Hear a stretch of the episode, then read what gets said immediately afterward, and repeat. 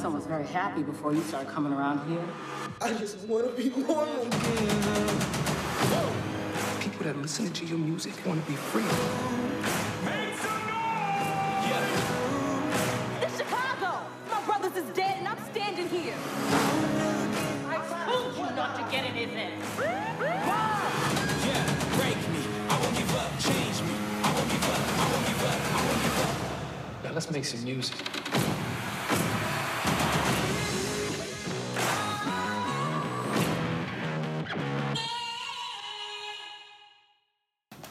Salve, salve sou Augusto Oliveira, esse é o lado negro da força, somos heróis de rosto africano. É, quem disse que a gente nunca mais ia fazer podcasts gravados Estamos gravando no aí. nosso Covil. É, tá aí com o Danilo E aí, galera, suave? Vocês estão bem? e seguindo a nossa tradição aí, né, a tradição de Wakanda, ao invés de limitar a pessoa ao título que é, e, o, e o nome que a gente vai dar pra ela, a gente deixa a pessoa se apresentar. Se apresenta aí, meu. Salve, salve, sou Tati Nefertari. Vocês estão bem? Tô bem, e você? Você tá bem, cara? Tô, tô bem. Relaxado. E você que tá ouvindo isso aí, sentado no sofá agora, você tá bem? É Tati. Nefertari. E o que, que você faz? Eu estudo pedagogia e faço algumas coisas da militância aí, mas Olha aí. É isso aí. Tá, tá falando, tá, tá, tá se vendendo baixo. É, né? tá, se vendendo, tá barato. se vendendo baixo. Tá vendendo barato. É, como você é uma convidada nova, e aí tem muitas tradições do podcast gravado que a gente faz tempo que a gente não grava com convidado. Novo. É, também. Geralmente nossos convidados aí estão meio recorrentes. É, deixa eu fazer três perguntas, são perguntas super difíceis. eita. Mentira, não sou não. É, a primeira é o que uma coisa que você considera overrated, que é super valorizada aí, que não deveria. Que é super valorizado e que não deveria? É, tipo, Isso. que não deveria ser tão valorizada assim. As pessoas exageram dão valor demais. Curtidas, né? Tá dando demais. Os likes. é Verdade. Os biscoitos eletrônicos. Os biscoitos. A minha teoria sobre os likes é igual pro- eu coloquei no Twitter. O bom é que você vai olhar de primeiro, você vai ter os mesmas curtidas que a Beyoncé. É, Você vai olhar, nossa, tu vai... a olho nu, né? É, olho no... A primeira visão só, nossa, mesmo A a olho nu Beyoncé você, tem, eu tenho. Beyoncé, Kim Kardashian, sei lá quem mais aí. Drake, Rihanna. Todo mundo tá Mas é tenso, né, esse lance do... Pra não alongar as perguntas, porque era pra combater essa... A galera que leva ao pé da letra de quem tem mais curtida, quem não tem. Tem casos lá que eles explicaram sobre pessoas que, assim, se machucaram por conta de curtidas. Tem o lado do próprio algoritmo que eu tava lendo do Instagram, porque eles querem coibir bastante aquelas promoções de bot. Ah, cur- curte a foto X e aí comenta lá. E como, como as curtidas ficavam mostrando lá já um número grande, para esses bots fazer a leitura era bem mais rápido e prático. Agora que só o dono da página vê, dificulta um pouco. O dono da página pode entregar as curtidas se ele quiser. Mas antigamente os bots só batiam o olho na página e já faziam os bagulho. Então, É, tem questão de alcance, né? tem a questão de Você então tem uns rolês dif- assim que ajuda eles. assim. É. Então, overrated você falou curtidas. É, e o underrated, que é o subvalorizado. que É uma coisa que poderia ser mais valorizada. Bom, acho que na, né, no contexto que a gente está vivendo, acho que os professores, né, a educação, ela não está sendo valorizada nem pelos governantes e nem por uma boa parte das pessoas. Então, eu acho que É verdade, acredito. Sim. Na verdade, o professor em si, né, o papel né, do, do educador, independente dentro da sala de aula ou não, acho que poderia ser mais valorizado. Não sei se se essa é a sua Não, resposta. sim, e todo tipo de educador, de educação, né? Não só dentro da sala de aula, você falou e disse. Acho que. Eu concordo, mas pena que é uma questão assim, sei lá. Tenho 32 anos, eu sempre ouço esse bagulho, tipo de. Ah, a educação tem que melhorar. Tipo, é um bagulho que sempre é meio paliativo as coisas, né? Sempre tampa de uma forma, aí nunca resolve mesmo no X da questão. Eu acho que não tem como resolver o problema da, da educação, na verdade. Porque quando é, a educação avança, você vai expandindo para outras questões cada vez mais sensíveis dentro da área da educação. Por exemplo, se a gente for pensar num, acho que num, sei lá, numa parada justo, tentando, sei lá, minimizar aí essa questão. A gente for tratar é questões como gênero e sexualidade. Sim. Em algumas culturas, né, se a gente for ver toda a nossa sociedade, a civilização, ela é baseada nas pessoas que eram especializadas em matar pessoas, que são as pessoas brancas, ao invés das pessoas que são especializadas em agricultura, higiene, axiologia, cuidados pessoais e tudo mais, que, que são as pessoas não Pessoas- brancas, que somos nós e tal. E dentro dessas civilizações, o espaço que existia para mulher, para pessoa trans, para relações homoafetivas ou para relações não heteronormativas era mínimo. A partir do momento que você cria o consentimento de que, sei lá, a mulher existe, ela é uma metade ou tipo uma parcela desse espectro de gênero.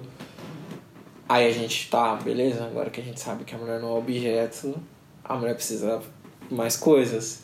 E a educação é essa mesma coisa, tipo, ó, beleza, a gente entende que não dá só pra passar o que tá no livro, a gente precisa explicar.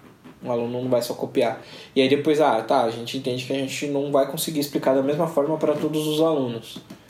A gente, tá, a fora, gente. fora cada um também seu, tem o seu pique, ritmo de aprendizagem. Sim, também. e aí vai ficando cada vez mais complexo. Então, tipo assim, hoje a gente já tem esse conhecimento de que tipo, não dá pra você pegar colocar 40 crianças dentro de uma sala, 40 adultos dentro de uma sala, escrever, encher a lousa de lição e depois pegar e falar sobre o que tá escrito ali, que a maioria das pessoas vão entender e que todas as pessoas vão entender. A gente entende que uma parcela do pessoal vai entender aquilo e que outra não vai. Só que aí tá sendo falha esse processo, tem algum problema ali.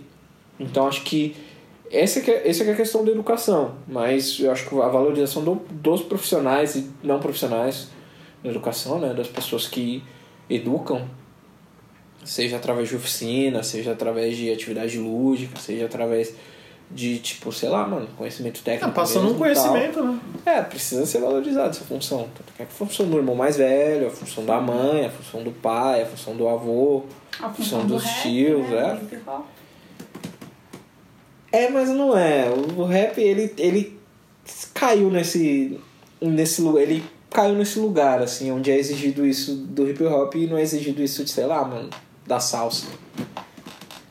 E aí tem essa resposta, e aí, como o rap é foda, ele vai- lá e fala, não, firmeza. Joga no meu peito. Vai lá, firmeza. Tem pessoas que vamos, vamos, vamos lidar com isso através disso aí também. Assim como, sei lá, samba reggae também é uma puta ferramenta de, de você entender a cultura. Se a gente for falar aí, vai ter, futuramente vai ter um podcast onde a gente vai falar do samba reggae, do pagodão, do axé music e da construção social e da construção da da autoestima, da reconstrução da autoestima preta através dessas músicas, né, mano? E a gente sempre tem que citar quando vai falar de da reconstrução da autoestima preta através da música e a música popular brasileira, tem que falar da Margarete, né, cantando Faraó. Ali você tá em casa. Mas, como a pergunta foi da Tati, ela respondeu profissionais da Profissionais educação. da educação. Essa é a resposta. E agora você tem que passar um conhecimento aí pra alguém já. Você falou, né? Dá uma dica, qualquer coisa, assim, se você. Tipo, ah, sei lá, você falar. Se você tá cozinhando arroz, você colocar água pra ferver quando você estiver fritando arroz, depois ao invés de você colocar água gelada, você colocar essa água que tá meio morna, o arroz vai ficar mais legal. É uma dica. Pode ser qualquer coisa. Pô, eu acho que a dica que eu dou hoje é quando qualquer coisa que você for pesquisar, você se referencia em África. Eu acho que a gente encontra solução para tudo e vamos aprender bem mais do que se referenciar pelo Ocidente. É uma dica aí, um aprendizado. É, até porque se você for ficar pesquisando cada vez mais, cada vez mais, no final você vai acabar chegando na África. Né? Acaba chegando no continente. já achei da Já, ela já passou o atalho, você não vai ficar. É.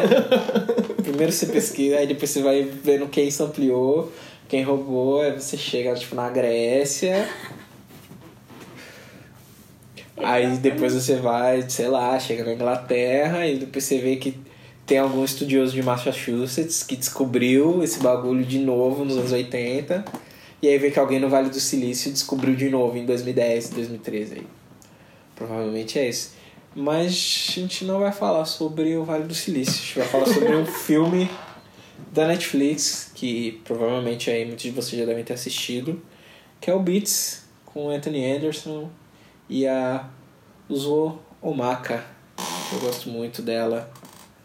De Orange is the New Black e tudo mais. E eu, sei lá, a gente vai falar sobre o filme que, que Só eu não gostei. Só eu não consigo assistir esse Orange is the New Black. eu. Mano, parei metade da primeira temporada. É que, me, é que no meu caso foi. Acho que me, me venderam errado a série. Eu lembro até hoje um colega meu. Eu falei, mano, é. É da hora essa série. eu lembro até hoje falando, mano. Ele falou exatamente assim. Tá ligado, Oz? Eu falei, pô, sim, clássico. É com mina. Eu falei, vixe, o bagulho é louco. Caralho, mano, isso aí não. É o oposto do Oz. Aí eu falei, "E o bagulho é louco. Aí, mano, eu, eu, eu lembro que eu aguentei até um capítulo lá que tem uma metáfora com uma galinha. Que elas acham que viu uma galinha em algum lugar lá na primeira temporada. E era uma metáfora, sei lá, de liberdade. Alguma... Mano, acho que me, que me frustrou, que me indicou, assim. Me indicou totalmente errado. Eu fui esperando uma coisa e quando eu vi era uma coisa muito diferente. Você Sei me lá, fala assim, né? é Você tipo... tava, tipo, esperando ouvir Diário de um Detento. É. aí Chegar lá, tá tocando buquê de flor.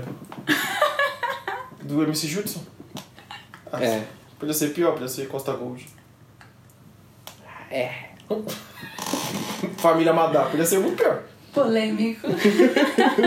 Aí eu, como artistas, não tenho muito, não tenho muito o que dizer. Eu também. eu- Tem um, tem um meme, né? Tem um, não, tem um meme que é esse bagulho, né? Que o cara, tipo, errado não tá. Mas Mas também não, não tem muito o que ficar comentando sobre essas coisas. É... Aí vamos falar de Beats, né, mano? Esse filme legal. É... O filme, a- apesar de ser uma história um pouco conhecida, assim, né? Em algumas partes. Tem coisas interessantes que a gente pode discutir aí. E vamos falar sobre elas depois da vinheta. Só da vinheta aí, Augusto do Futuro. Eu sempre falo isso.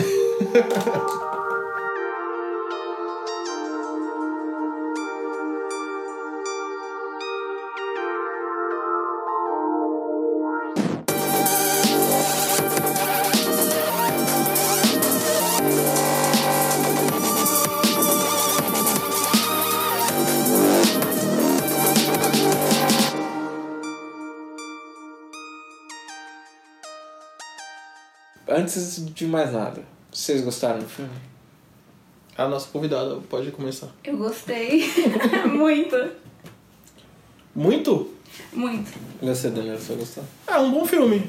É um bom filme. Eu, sei lá, não é um dos meus filmes favoritos, mas você tá ali, não sabe o que assistir, você dá um play lá, assiste, bebe uma água, volta, mexe no celular, volta, e você ainda tá no, no pique da história, assim. É um filme pra assistir com duas telas, então. Filme pra, tipo, sei lá, você assistir no avião. É, por aí. vi- Viajando. Mas é um bom filme, não é, não, por, não é porque tem essa questão é que seja um filme ruim, é um filme legal, um bom filme. Eu, não- na imensidão vasta da minha chatice, eu tenho umas categorias pra filmes. Esse é um filme competente, mano. Ele cumpre o papel dele, assim. Sim. Não é um filme que você olha e fala, não, mas é muita sorte de ter acontecido isso logo essa hora. Tudo mais como alguns filmes que as pessoas acham muito bons, assim. É um filme sobre música e tal. É... Dá uma sinopse do filme aí pra gente, Daniel. Ah, suave. É, o, o, o, um dos, o principal, né? É o August. Ele é um menino que ele tem um talento absurdo para desenvolver beats, melodias e afins. E a irmã dele também ajuda, né? Ela, ela compõe também e tal. E aí, a, é, falta falar do. Da. spoiler? Mano, a gente vai fazer o review do filme agora vai falar, mano. Então, beleza. Eu não peguei. Enfim. E aí, uma noite, ele se envolve numa confusão. E a irmã dele vai. Vai atrás dele pra botar ele pra dentro, irmã mais velha, essas coisas. E aí é um, um momento até bonito, né? Que ela tá mostrando uma, uma melodia que ela fez. E do nada vem alguém dar um tiro na irmã dele e mata ela. E aí nisso muda a vida dele pra sempre. É a primeira cena do filme, né, mano? Praticamente. E aí muda a vida dele pra sempre. E aí ele começa, ele vira uma pessoa reclusa, ele não sai de casa, tem ataques, síndromes de pânico, Tem umas crises de pânico. crises de tal. pânico e tal. E aí até um dia que o ele conhece o porteiro da escola lá dele, que chama o Romelo, Isso. que é um produto, já trabalhou com um produtor, tal, tem até uma história com outro MC dele. E ele repara que o August tem um talento absurdo para desenvolver beat e começa a trabalhar nisso nele. Bom, já entrando dentro do filme, eu acho isso, essa parte mais eu acho bonita assim, porque é meio que um ajuda o outro, né? Ali você vê é um filme, você olhando assim, ah, um filme de música, mas tem muita coisa ali sentimental ali que que tá ou mais um, alguns casos tá muito gritante, alguns casos tipo não tá tão latente, tipo a, é uma mãe solteira, é é um cara meio é um cara tipo meio que falido, com problemas no, relacionamento, no caso o Romelo, o, o próprio August todo recluso, a, o bairro violentíssimo, então tipo ele a olho cru você pensa, ah, mais um filme, mas assim não é porque você pode assistir ele duas telas bebendo água que você não vai pegar esse o, o X do filme que pra mim é isso, é como eles se reúnem pra resolver os problemas pessoais deles assim, tá ligado? Mas basicamente a sinopse é essa. É um, é um menino prodígio pra fazer beats, ocorre esse incidente com a, acidente com a irmã dele que acaba perdendo, e aí ele conhece uma pessoa que começa a trabalhar com ele e aí as coisas acontecem. É, eu acho interessante dessa parte da, da sinopse do filme. Eu não sei se eu usaria do, do IMDB, né? Do IMDB. Primeiro porque tá escrito tudo errado. Segundo, porque ela oculta muitas coisas interessantes e esse lance do filme começar com o assassinato da, da irmã do August é muito Forte. inesperado, eu diria assim. Tipo, eu acho louco que o- os pontos fortes do filme é que ele não romantiza Southside Chicago, ele não romantiza os relacionamentos que tem ali no, no filme. Não sei. O mais romantizado é o, é o da Nia. Que é a cara. Nossa, a mina queria muito ele, hein, mano? Caramba, tava muito afim, esperou. Trauma, tudo. E. Mas, mas eu acho interessante é, algumas questões, né? De como o filme ele é sobre traumas também. né? Na verdade, o filme não é uma história de superação de, um- de um menino que é, perdeu a irmã na- na- no bairro, que já havia perdido o pai, que é uma das coisas que tipo não é que não, não tem, que abandonou também. Tá? Apesar de da mãe também, a mãe também tem um trauma. Todo mundo ali tem um problema e como a música é uma ferramenta, lógico, assim como na vida real, né? Como é uma ferramenta de não só de resgate, mas como de auxílio, né? Na recuperação tanto social quanto da psíquica, né? Se a gente for pensar aí, o legal também do filme é ter a participação de pessoas realmente do mundo da música aí. Davis, né? Um artista que eu gosto. Participa, faz papel dentro das limitações também, né? Não dá pra esperar É, que não é? todos os, sei lá, todos os, os rappers que atuem como Donald Glover, Will Smith, é... Por enquanto são só esses que estão aí mandando mega bem e tal. E, sei lá, Jaden Smith aí que também mandou benzinho em, em The Get Down, que foi cancelado. Mas dentro do que é oferecido pra ele também, dentro do que dentro do que foi oferecido pro Kalil, é o primeiro papel sério, um filme um orçamento pequeno, se a gente for pensar, eu assisti o filme, eu tava comentando com a Emma, assisti no celular também, fazendo outras coisas. Mas eu sempre tento dar uma atenção especial pro filme, assim, voltar pra ver se eu não perdi alguma coisa.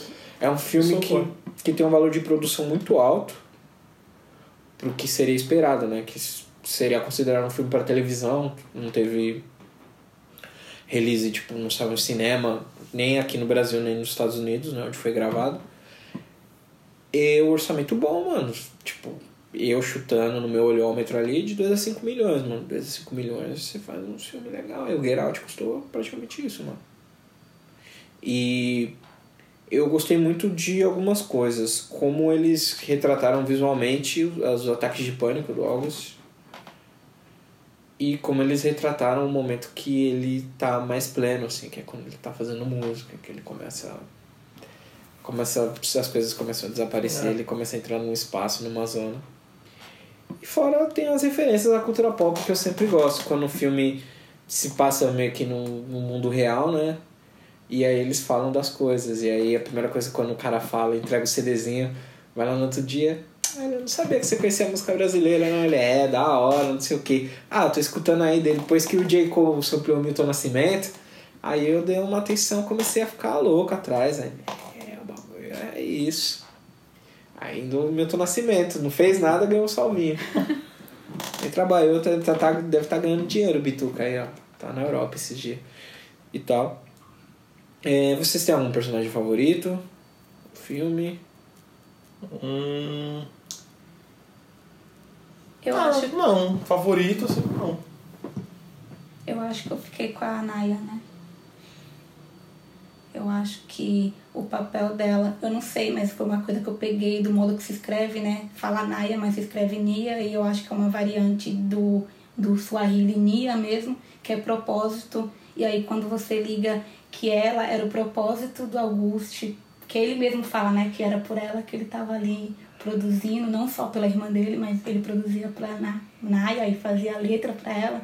Aí eu liguei esse propósito no outro, então eu fiquei com ela como meu personagem favorito. É, eu acho interessante dela que. Apesar desse filme não passar no Bechdel teste, que é o teste se o filme é um filme, pode ser considerado um filme, digamos, Coelhinhos Voadores com a mão feminista, que é um filme onde tem duas mulheres conversando e não é sobre um homem, e as duas mulheres são personagens que têm o nome próprio. É, eu acredito muito que esse filme que ela nesse filme né uma pessoa que tem agência ela não é tipo uma menina que fica atrás dele. Ela só tá lá assim ele antes do dele ter acontecido esse incidente na vida dele ele era meio bunda mole ele já gostava dela já dava pra perceber isso ela também já tava um pouco afim dele eles tinham um terceiro amiguinho lá que eles ficavam tirando onda e tal mas não saia muito daquilo ao mesmo tempo ela também teve a paciência, né? Porque o filme, outra coisa que eu acho legal é que o filme, apesar de não mostrar, ele conta pra você quanto tempo passou, né? Porque às vezes o filme só tem um fade out depois tem um fade in, você sabe, pode ter passado um dia, pode ter passado uma hora, pode ter passado tipo 18 meses, que foi o caso depois dele perder a irmã, né? O personagem, o August perder a irmã. Passaram, passaram-se 18 meses e aí também é uma outra coisa que é legal, que é o trauma, ele não interessa se passou um dia, se passou mil, mano. Se você não tá preparado para lidar com o bagulho, o bagulho vai continuar. Não, o Se você- gatilhinho tá ali, né? É, se você não tiver uma rede de apoios e tudo mais para cuidar de você, aquilo vai estar sempre ali. E isso eu acho muito interessante também dentro do filme, como, como foi abordado. E tipo, tá, beleza que passou esse tempo. E, sei lá, mano, eu sempre. Eu gosto do Anthony Anderson, faz tempo que eu acompanho o trabalho dele. Tipo,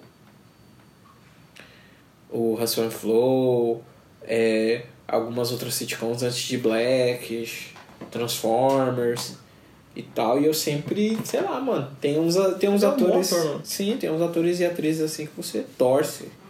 E aí, tipo, sei lá, tipo, lembra do episódio de Dope? Tipo, Shamik Moore. É, Mano, esse maluco aí, Vai, ó. Acredita em mim. Aí fez o The Get Down, depois ele fez o Miles Morales no Spider-Verse. E tá aí, mano, rumando por uma carreira, tipo, de mais sucesso. O Daniel Kaluuya é a mesma coisa, né? Começou lá no... no- Mano, o primeiro filme que eu vi com o Daniel Kaluuya foi o Attack the Block. É um filme...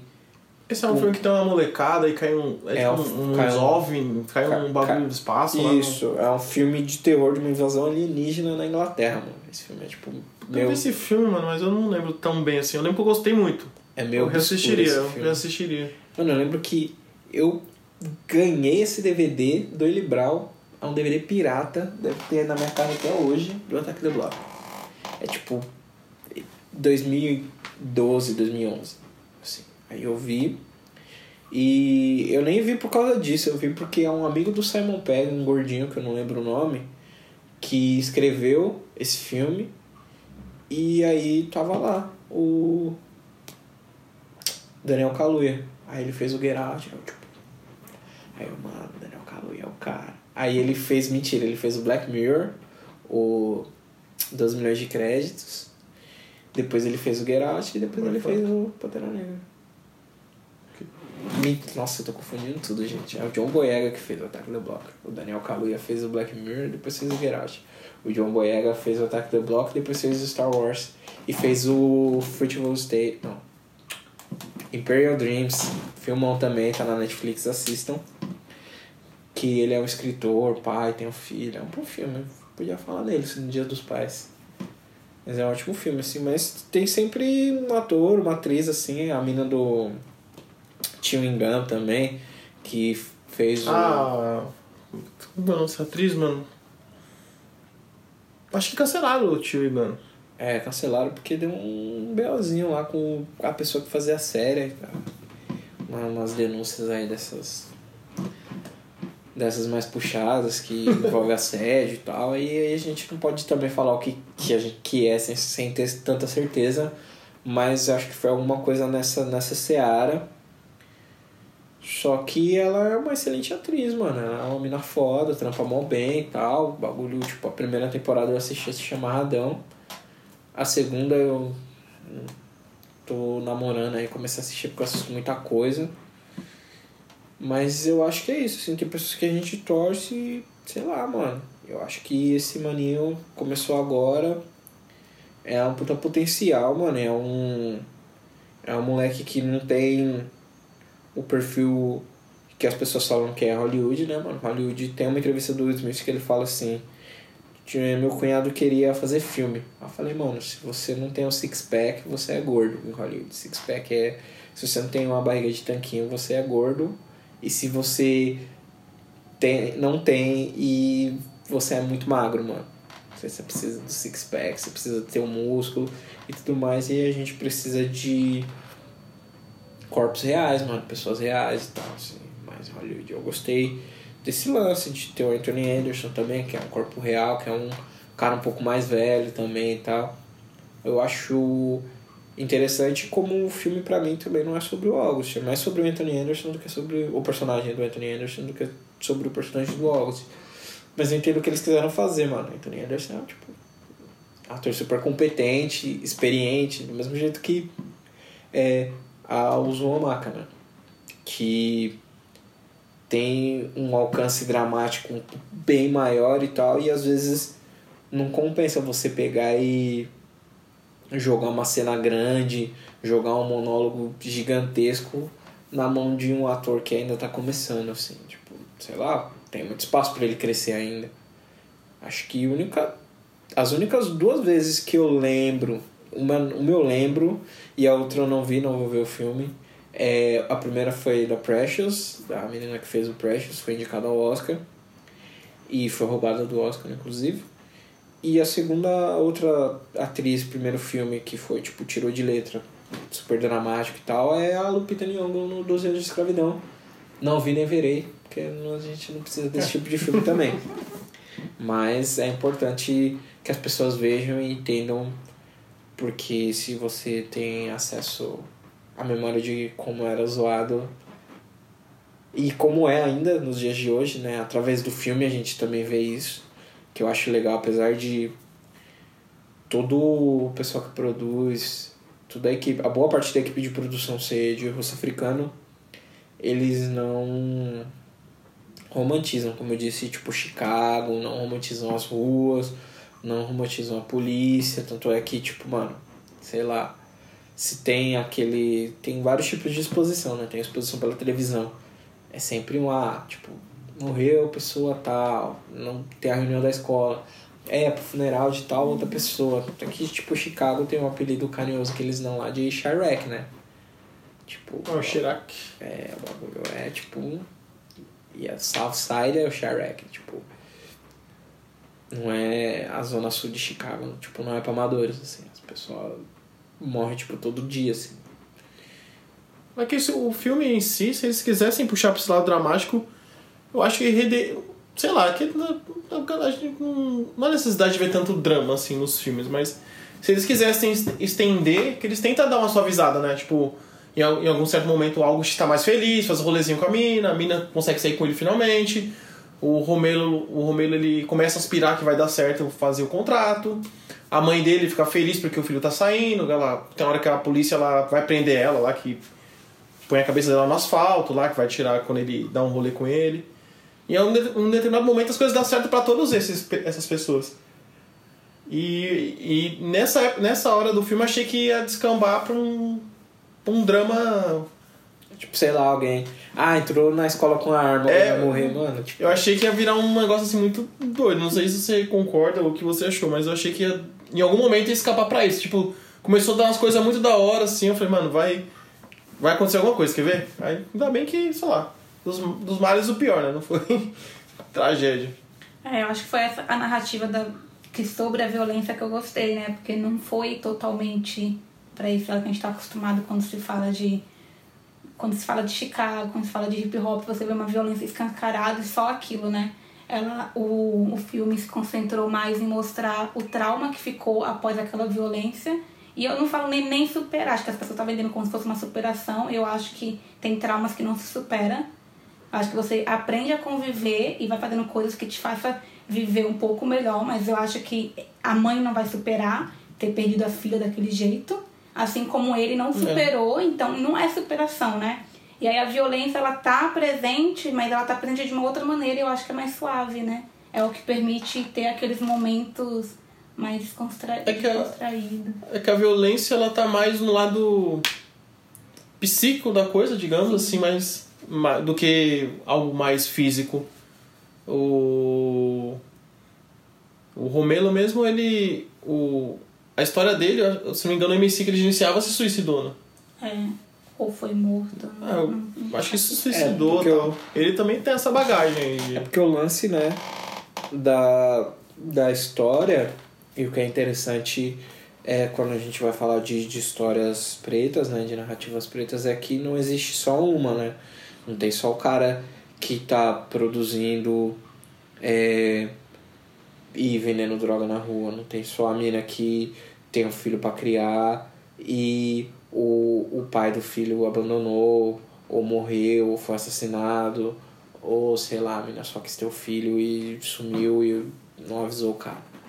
Existem várias nuances aí. A parte legal do filme, interessante, é você apresentar uma narrativa onde nenhum deles está ligado com diretamente com a ilegalidade, assim, não tem não tem um laço, uma ligação direta com fazer colonizadores de novo aqui, com as ruas nesses filmes de, de meio que sessão da tarde, onde as pessoas superam aí as coisas, superam seus traumas. E como a Tati falou muito bem, as pessoas, elas, algumas coisas não superam, mano. Como que o cara vai superar? Tá, tá andando na rua, o cara um vai tomar um cara. tiro na cara na frente dele, a bala atravessou e ficou alojada Ficou no peito alojada. dele pra sempre, mano. Como que supera um bagulho desse, mano? Não sei, mano. E, e outra coisa, né, mano? Também é o que eu gosto que traz realidade pro filme, né? Se a gente for ver a, a personagem que faz a es- a ex- ex-esposa, né, do, do Anthony Anderson, ela trabalha na escola e como ele, através das decisões que ele tomou, acabou perdendo todo o dinheiro dele, ele entrou ali e se, se ficou numa posição onde ele tinha que trabalhar como chefe de segurança da escola, contratado por ela.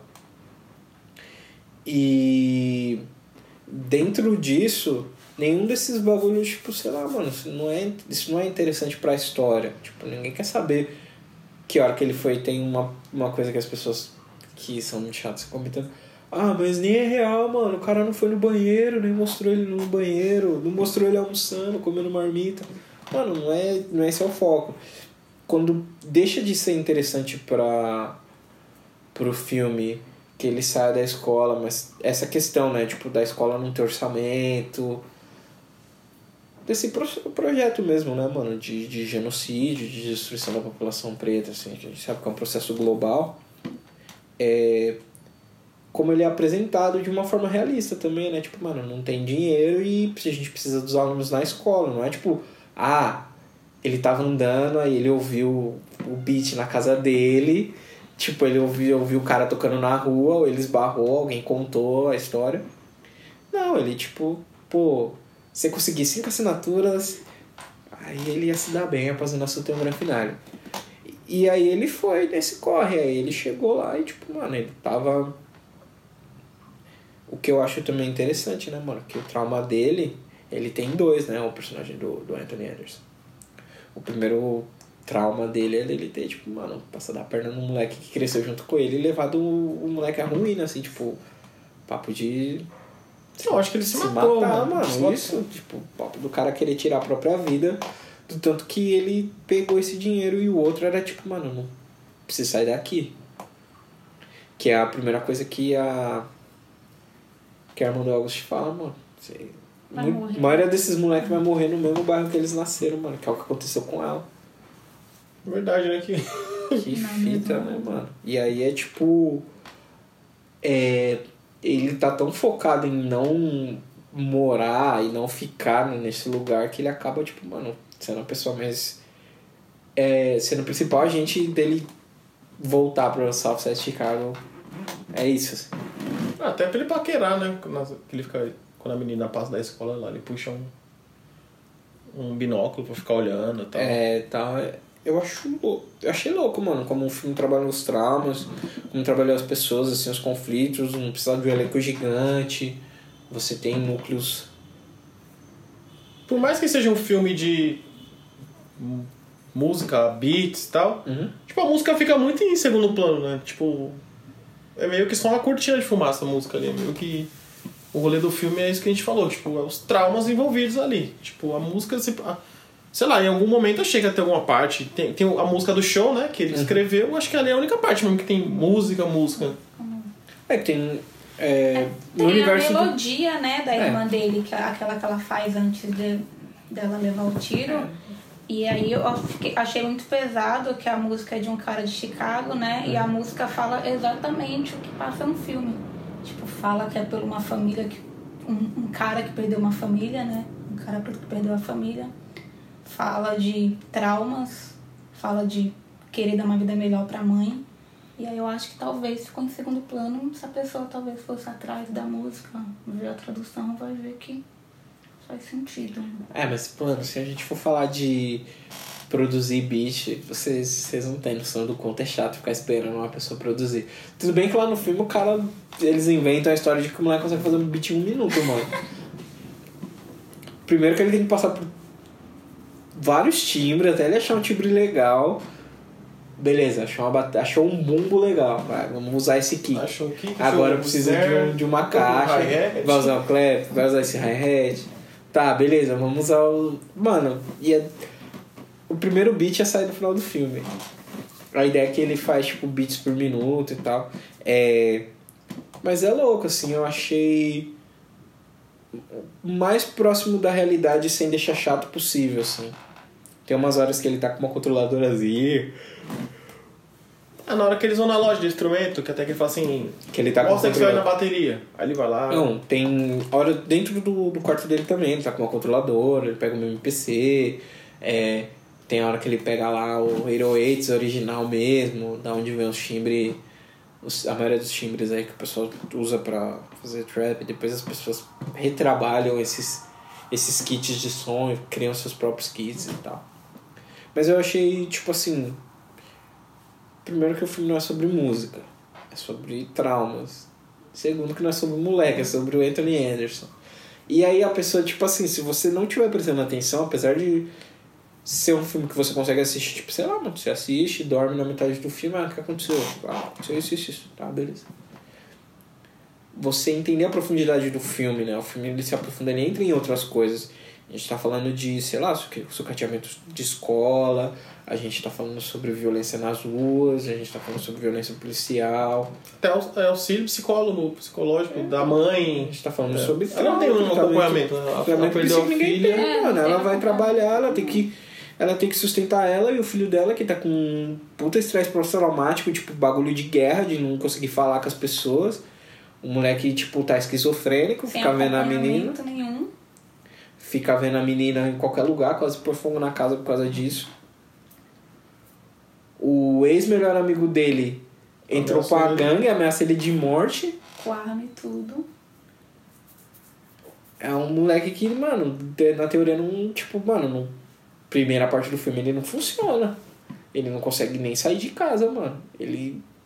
Tanto é que você vê que ele, tipo, mano, ele come cereal e bolo.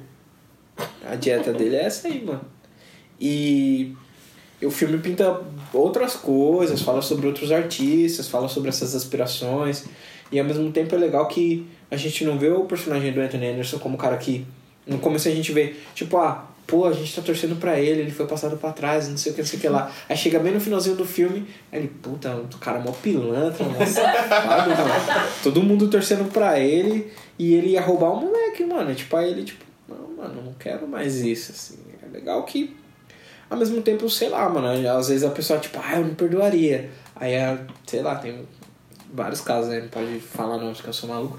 Mas é tipo, ah, se me traísse, não sei o que, sei que lá. Uma parça. Guarda. Eu sei. E, e tipo, dois, em vários sentidos também, né? Tipo, ah, nunca enganaria. Tipo, mano, a gente não sabe, a gente não tá nessa situação. A gente, tipo, não tá nem na situação do August, nem na situação do, do, do personagem do, do Anthony Anderson. Mas o lance é que o filme, tipo, mano, não. E também não tem romance sobre esse bagulho de, tipo. Eles não fazem as pazes minimamente, né? Na questão de fazer as pazes porque por causa da música em si. Eles fazem, eles, eles fazem as pazes porque, tipo, mano, eles precisam, porque eles têm um trauma em comum que é, tipo, mano, eu não quero. Eu quero sair daqui, ele, tipo, mano, preciso, minha mãe precisa de mim, eu preciso. Ele fala, mano, eu não, não quero morrer aqui também não, mano. E aí eles, baseado nisso, ele, tipo, mano, vou cuidar de você de verdade. E tal. E esse lance do cuidado, de, de- da confiança, construção da confiança, né? Tanto dos dois quanto da mãe com o personagem, né? Do Anthony Anderson, pá. É levar o filme para um outro lugar. Que não é só esse lugarzinho sessão da tarde. De ah, beleza, ah, descobriu que era mentira. Aí fica separado um tempinho, aí junta de novo.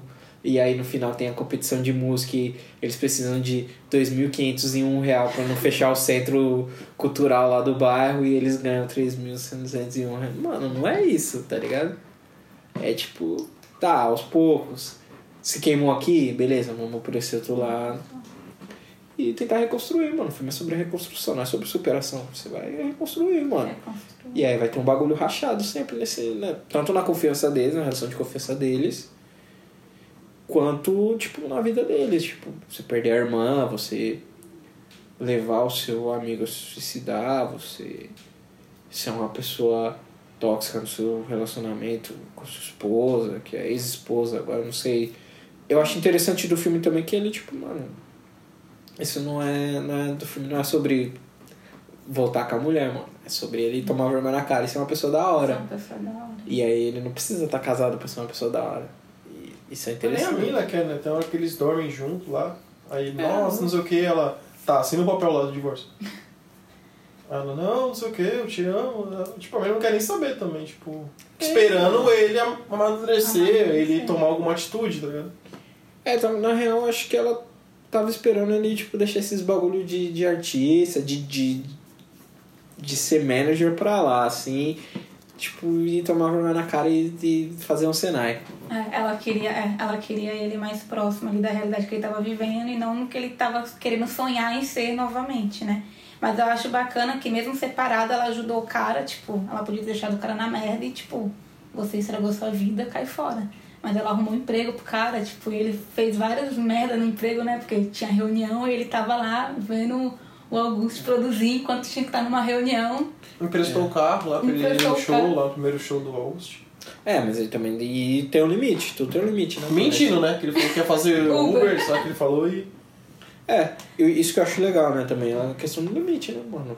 Ela, tipo, entender os limites e até onde aquilo afetava ela, né? Se a gente também vai falar de, de relacionamentos, né, mano? Falar de relacionamentos. Nesse caso aí eu posso dizer que é monorracial, não, não, não, considero afrocentrado, porque. Não. não- Vai chegar esse episódio onde a gente vai explicar de novo. No episódio sobre relacionamentos afrocentrados, a gente fala um pouco sobre o que é um relacionamento afrocentrado e o que é um relacionamento monorracial. Mas dentro de um relacionamento onde tem duas pessoas pretas, ela sabe qual é o limite do que ela pode oferecer pra ele e do que ela pode ter de apoio emocional, de, de sei lá, presença física mesmo, sei lá, pra ele, se pra ela só o sexo dele basta, tá bom, não precisa estar casada pra isso e tal, entender essa distância, entender quando não é mais saudável. E é um ponto legal onde coloca a, a mulher preta aí. Eu, como não sou uma mulher preta, posso falar muito sobre isso. Mas eu vejo que a linha saudável é tipo, eu acho que eu não vou mais lidar com você nesse nível. Você pode ficar desse lado. Olha que decisão madura dessa mulher. Ela tem uma decisão madura. E eu acho que ele também, né? Depois que ele socou o vidro, ele assinou o divórcio e falou, tá, eu acho que eu passei do meu limite. Ah, Depois que ele atingiu É, o depois que ele fundo do atingiu poço, ele fundo mano, do ó, que poço." merda que eu tô fazendo. Tipo, mano, não posso ficar mais aqui. Senão eu vou acabar piorando a situação com a pessoa que provavelmente diz que ama, né, e tal. E eu acho que aí ele realmente amou ela e Sim. assinou o papel. É porque amar não é sobre ficar, né? É sobre saber partir também, né? É, o, o amar é, tem várias coisas aí, você tem que entender, né? Se você não tá fazendo bem pra pessoa, você pode. O, o seu amor vai justificar isso, a saída, ou você fazer qualquer outra coisa e tal. E sei lá, o que, que você acha desse bagulho que eu acabei de falar?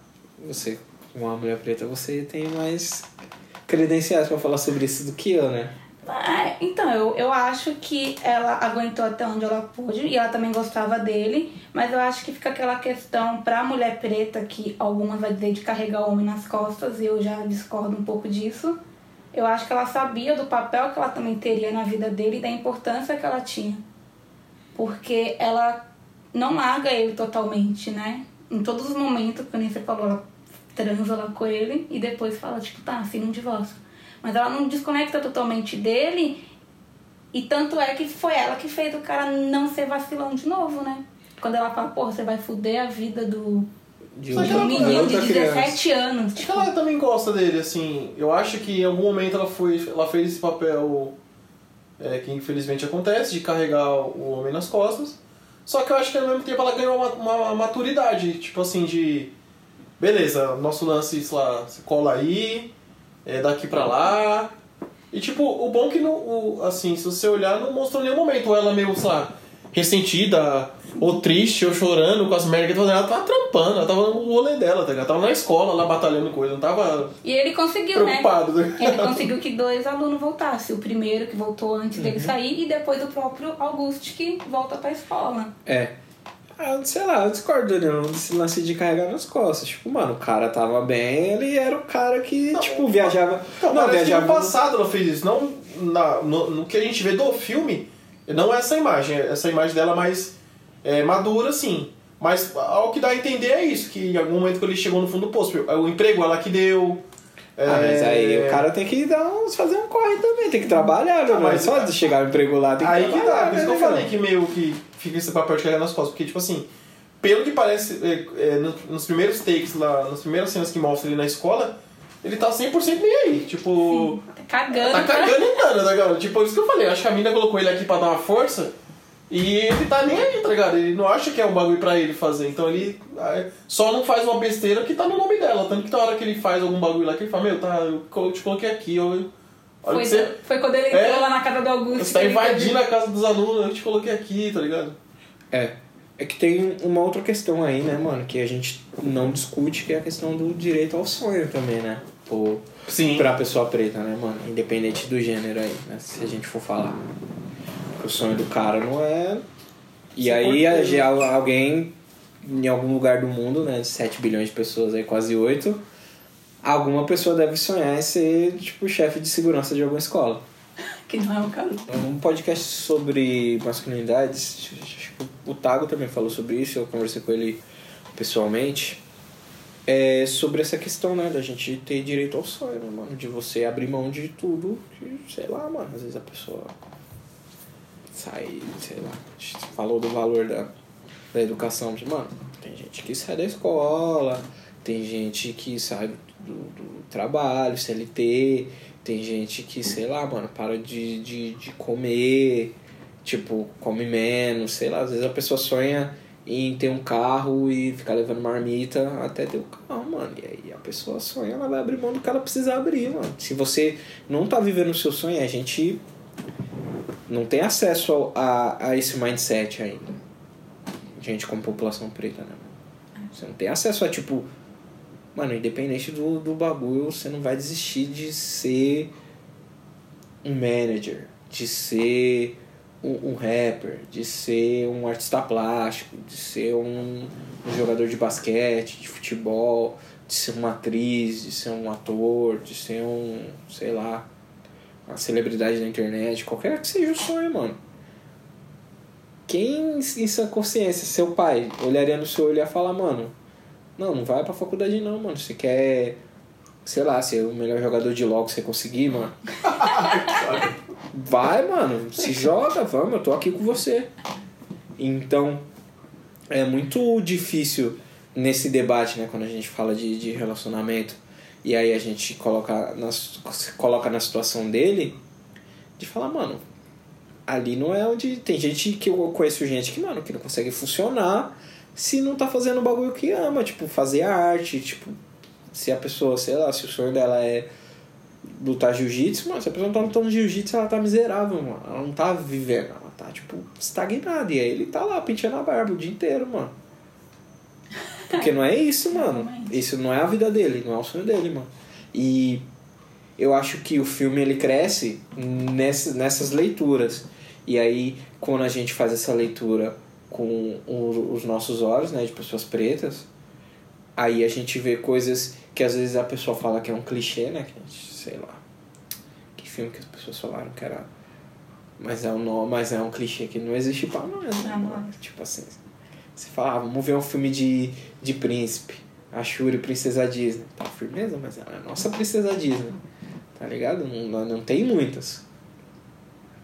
Então, esse lance dele tá lá e às vezes acaba as pessoas até entre nós mesmo a gente acaba levando pro lado do tipo pô o maluco tá lá no trampo mó vagabundo mó não sei o que mas mano o, o nível de esforço que ele coloca pra tirar o Augusto de casa mano e fazer o bagulho virar é tudo trampo que ele não colocou fazendo tipo Na portaria lá da escola. não, não sendo um segu- chefe de segurança da escola, mano. Porque não é o foco dele. E tem outra que ele sabe que ele é bom pra caramba, né? Sim, né, Tanto mano? que quando aquele cara quer passar ele pra trás, ele fala, não faz isso. Eu te Faz- ensinei é, eu te bagulho. ensinei.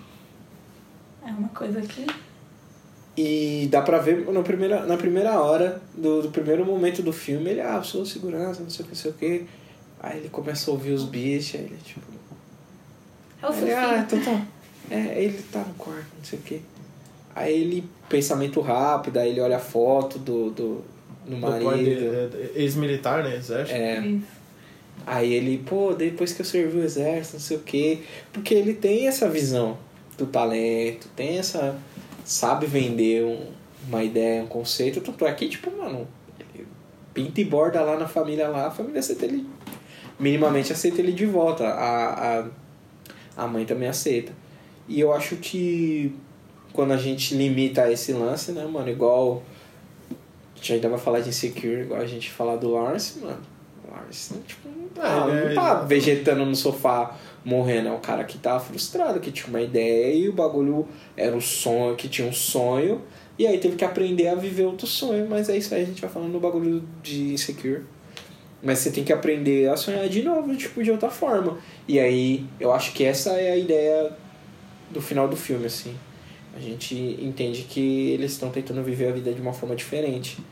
Porque se eles ficarem tentando viver da mesma forma que eles estavam tentando, tipo, ah, menos uma irmã, vou tentar viver minha vida normal, mano, você vai acabar, você vai ficar batendo de cara com esse, com esse trauma pra sempre, mano. Da mesma forma, o cara, ah, vou pegar e vou fazer 40 conto em cima desse moleque, mas o dinheiro que a música fizer ele vai ganhar 40 conto, depois ele vai ter que achar outro moleque. E aí o outro moleque, mano, o moleque já não tá bem, mano.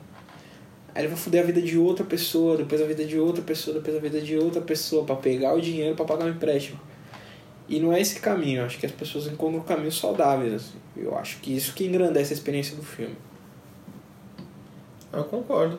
Mas tanto no caso dele quanto do Lawrence, é que o dele é mais. não é tão bem construído quanto o do Lawrence, mas no, no, no papel dele da mulher. é, eu acho que.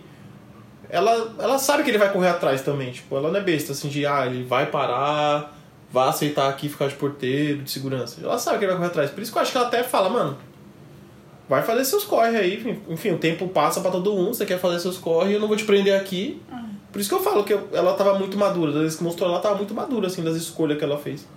E ele também, se ele acha, se ele acha que, que é bem claro que ele não tá nem aí pro trabalho, invade a casa dos outros lá pra gravar beat mesmo.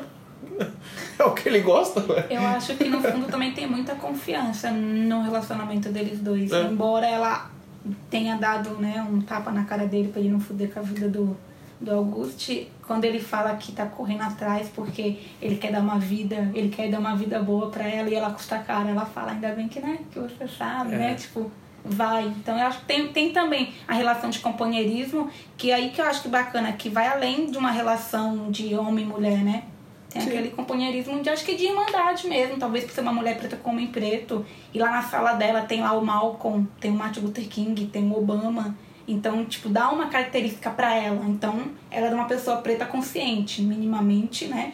É, Consciente. né? Vai tentar a leitura do filme e ao mesmo tempo, por mais que ela dê um 220 nele, ela. Não que ela estaria disposta a ficar com ele, não é nem isso, eu acho. Acho que ela, tipo, entenderia também se, tipo. Não rolasse? Se não, se ele passasse o moleque pra trás ia ser, tipo, suave também, mano. É isso, tipo. A gente é isso aqui, você é isso aí também, e, tipo, entender as limitações da pessoa, sabe? E aí quando ele não faz isso, é, ele mostra um outro, um outro bagulho pra ela, assim. E aí o relacionamento deles, que não. sei lá, apesar de divorciados e terem encontros sexuais e tal, tem um companheirismo, tem uma proximidade, eles são. Eles têm um relacionamento ainda, só não é tipo, sei lá, não, só não, ela só, ele só não tá no plano de saúde dela mais. É que no meio, É, no é, papel a já- situação ela quer, tipo, ele em outro bagulho, né? Que ela já sabe que deu merda no passado. Ela quer que ele É, faça pô, melhor. É, ela quer que né? ele faça melhor, tipo, mas. Por isso que eu acho. Batam até na maturidade dela. Tipo assim, por mais que ela apoia também, tipo, mano, beleza, vai aí. Mas também, tipo, mano, se quer ficar comigo é outro rolê. Tipo, você pode escolher o que você quer. Tipo, ele escolheu fazer o mesmo erro que ele fez no passado. É. E ao mesmo tempo eu fico meio tipo, ah, mas ele desistiu no finalzinho. Só no finalzinho, cara. Tudo bem, poderia ter, tipo. Parado, né? Antes. Ele foi desmascarado pelo outro carinha lá, né? Olha Sim, é. esse. Aí o filme entra naquele território, quase toca a música deles separados, pensando na vida, pensando um no outro, fazendo as coisas num... E a vida não Fritando tá um hambúrguer. Deus. É. E tal. Mas até então, né, mano, tipo. É. É o primeiro filme com um orçamento tão grande que esse diretor pega. E que ele trabalha com atores deste calibre. Que é a Chris Robinson. Ele vai ser o cara que vai dirigir o episódio piloto aí da série nova do Wu-Tang Clan, que tem o Joey Beres. Olha aí. E que tem o clone do Dirty Bastard, né? que é muito igual. o cara é muito igual, mano. É... E ele já dirigiu algumas coisas, assim, ele é mais o cara que dirige, tipo, filme pra televisão, coisa, tipo, sei lá, orçamento pequeno, assim. Pra esse filme, pra ele, deve ter sido um orçamento grande. Que a gente tava aqui na estimativa e-mail, eu falei entre 2 e 5 milhões de dólares. Um orçamento pequeno pra filme. Filme mesmo, se for pensar, sei lá, Pantera Negra custou 200, 250 milhões. Muita grana. É, tipo. Isso sem falar que o filme não teve quase nada de imprensa, né? Aqui nem lá fora, porque geralmente o orçamento Hollywood eles fazem. É, você tem orçamento pra você filmar, pagar todo mundo, atores e tal. E aí você e o dobro disso, que é tipo isso outra vez, pra você promover o filme. Então se o filme custa 250 mil milhões, se tem teoria, né, o chute que eles dão é que teve 250 milhões pra você promover o filme pra você o filme se pagar. Então pro filme se pagar ele teria que fazer tipo meio bilhão. E aí, às vezes você vê um filme, ah, mas o filme tá mó bem aí, fez 100 milhões. É tipo, não. E tal. Mas sei lá, mano, eu acho que são novos caminhos pra todas as pessoas que estão ali, assim. A Uzumaka é legal ver ela num, num bagulho que não é estereotipado, num bagulho que não tá, sei lá, mano. Não que, sei lá, o personagem dela, Crazy Eyes, eu considere alguma coisa pejorativa, assim, mas eu acho que é meio caricato e eu acho que ela tem um alcance até dentro do próprio Orange is the New Black, ela apresenta um, um alcance dramático muito grande, assim, entre o drama e a comédia e tal. E eu acho legal ver ela nessas outras posições. Eu gostaria de, sei lá, ver ela como protagonista de algum filme, ou como interesse romântico de algum personagem, assim, também, porque eu acho que ela é mó se um dia ela quiser ligar e passar uma fim de semana aqui em casa, a Emma não vai achar ruim. Não falou nada, tá bom, tá aprovado então. É. Mas, assim. Tem várias coisas aí que dá pra gente falar mais e tal sobre o filme, mas eu queria que vocês chegassem nos finalmente. Falassem aí suas conclusões. Ah, basicamente é um filme que, pra mim, é, não é nada, não é tão, não é musical.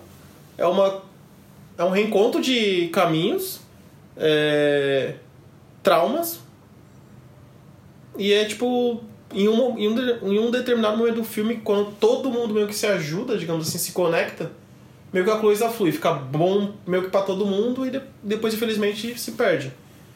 Mas minha conclusão é essa, é um, é um filme da hora pra você assistir. Talvez com esses insights que nós estamos falando aqui, você veja. Se alguém aí já viu, acabe vendo de novo, pra falar, pô, não presta atenção nisso, porque às vezes você fala filme, Netflix, a pessoa pensa aquela coisa, nossa, vou me entreter pra caramba. E não é bem assim, com esse filme pelo menos. Eu pensei que é uma comédia romântica. É, já pensei na comédia, acho que vai ter um musical. Então, se você ver desse prisma, é, você vai gostar bastante. Recomendo. Ah, eu gostei bastante do filme. Eu acho que logo no começo me lembrou um pouco da história da Cindy, né? Da irmã do Correct. Porque ela, ela era quem fazia os beats, né? E o irmão dela só pegou o embalo. E aí ela sempre falava pra ele, tipo, pra ele desacelerar, pra ele desa- desacelerar e ir mais devagar. E é justamente o que o Romelo vai falar pra ele. Então eu acho que tem essa ligação. Foi uma referência que eu achei legal logo de começo. E a questão que a gente falou, é uma outra narrativa, né? Você pode pensar em violência para para além do tiro, né? Porque o tiro acontece, te mata, mas a gente morre antes do tiro e morre depois do tiro também. Então a questão da mãe dele ter ficado também traumatizada e não pôde parar a vida porque ela teve que sustentar o filho, tipo, é é uma morte aí, né? ele ficar dentro de casa sem fazer nada também é uma morte, mas tem caminhos que levam para uma reconstrução e aí pode ser um caminho saudável ou não, né? Pelo final, eu acho que vai ser um- uma reconstrução saudável, onde ambos vão se ajudar e vão conseguir um caminho minimamente bom para a história deles. Sim, eu acredito que ao mesmo tempo que a gente precisa ser realista, assim, a gente precisa também de mensagens de esperança, né? Como a gente disse, o filme não, não é um. Não fica romantizando, falando, ah, vem aqui, o menino tem um grande trauma e, se- sei lá, tem alguma dificuldade, um problema psíquico, aí ele vai e consegue tudo que ele quer. Consegue tudo que ele quer. Ele ainda mano, desenvolveu uma esquizofrenia baseada no trauma de ver a dele ter sido assassinada. Só que agora ele consegue ir na venda da consegue ir pra escola, mano.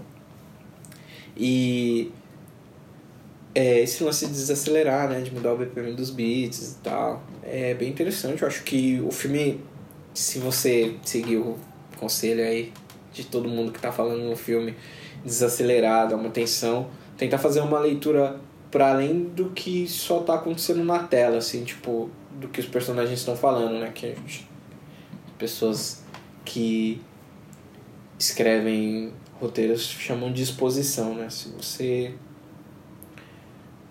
ver o que eles mostram e não ficar só prestando atenção no que eles te falam, aí você vai conseguir ter essa leitura, mano. A gente conseguiu falar sobre é, relacionamento monorracial, a gente conseguiu falar sobre agência de, de, de, de mulher preta, a gente conseguiu falar sobre trauma, a gente conseguiu falar sobre a construção do sonho, conseguiu falar sobre frustração.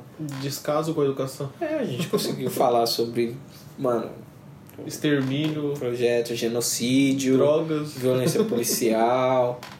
e, tipo, mano, nada disso é tema do filme. O filme é só. A história do filme é, tipo. As pessoas lidando com seus traumas, né? não superar. Tem trauma que não supera e é isso. E se, sei lá, passou alguma coisa pela gente, assim, você pode deixar aí nos comentários, pode curtir, pode dar um salvinho. É, faremos mais sobre cultura pop, assim, em geral. Fazia tempo que a gente não falava de cinema, tipo, ter uma pauta assim, ah, saiu um filme, saiu tal coisa, assim. Apesar de ter feito Striking Vipers, que foi também bem fora da caixinha pra gente, né? Foi a primeira vez que a gente falou de um bagulho que não era 100% feito pra nós, assim, né? Apesar de todos os personagens serem pretos, não é um, uma coisa focada, não é, tipo, afrocentrado, eu diria assim. Mas acabou se sendo uma discussão bem legal também, né? Sobre sexualidade, confiança, relacionamentos, mais uma vez e tal. E se tiver alguma pauta para indicar, algum filme que quiser que a gente fale, estamos aí. É, Tati, você quer divulgar alguma coisa? Você- Eu acho que só, só isso mesmo. E agradecer pelo convite, né? Ah, demorou, mano. Se tiver mais algum filme, alguma coisa que você achar interessante, é, dá um salve, mano. Vamos, vamos gravar, vamos estender, estender essas conversas. A gente não fala só de cinema, a gente pode falar de diversos temas, temas diversos. A gente fala sobre relacionamento. A gente tá tentando. Em breve vai ter um mais sobre espiritualidade, né? Sobre. E tamo aí, mano. A gente fala sobre o que der pra falar. E você, Daniel, quer falar algum bagulho aí? Hum... Ah, é verdade. Sábados e domingos estamos na quadrinha. Isso você ia falar, né? Então, eu ia falar que se, se esse sábado ou outro é meu aniversário. Olha aí, chegou né, a temporada do Leão. Que dia? Fala o dia aí pras pessoas. 3 de agosto. Dia 3 de agosto, Sábado. sábado. Vai ter bolo de cenoura, cobertura Com de certeza chocolate. só pra mim. Lá na quadrinha. Só chegar. É, se alguém levar, eu não levo. É isso aí, mano. Siga a gente aí. Nossas redes sociais vão estar todas aí embaixo. Vou colocar o, o trailer. Vou tentar achar o trailer dublado pra colocar também. E acho que é isso. Somos Russo Africano e até a próxima. Falou. Tchau. Tchau. Tchau, gente.